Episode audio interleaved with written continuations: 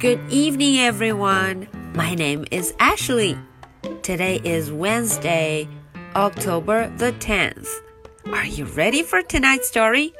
Let's do it. Dot. Ooh, look at the cover. There is a girl. Her name is Dot. 嗯，今天啊，封面上这个小女孩，她的名字叫做 Dot。在上一两期的故事中， 艾什有给大家介绍两个小朋友，一位叫 Sam，一位叫 Matt。小朋友们听完故事都念给艾什听，也给我讲了讲他们对于这两个小朋友的感受，非常棒。艾什要给大家点赞哦。那么今天这个故事，不知道又会有谁可以跟着我一块儿读呢？All right, so let's get started. Dot. Dot has a hat. 咦，大家看，Dot 它有一顶帽子，a hat. Dot has a cat. 哦，Dot 还有一只小猫，a cat. The cat has a hat. 哎，这小猫啊，它也有一顶帽子。Dot has a dog.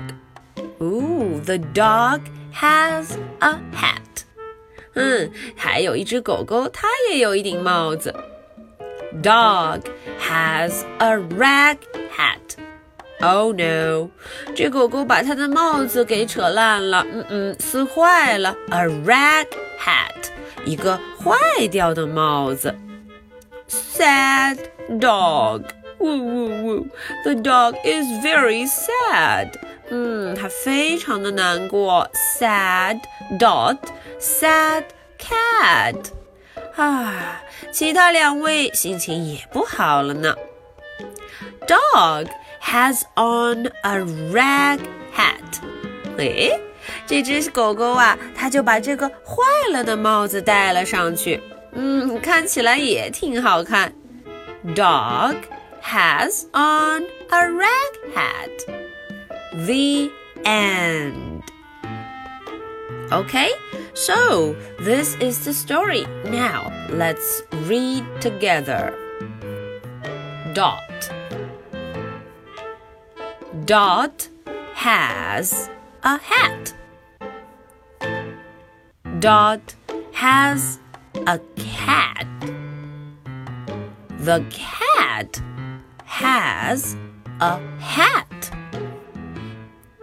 Dot has a dog. Dog has a hat. Dog has a rag hat sad dog. Sad dot.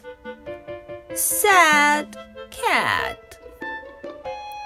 Dog has on a rag hat. The end. Okay, so that's the end of the story. Now, are you ready for my questions? What is the girl's name? Okay, so figure out the answer and tell me. Alright, so this is the story for Wednesday, October the 10th. I'll be waiting for your answers.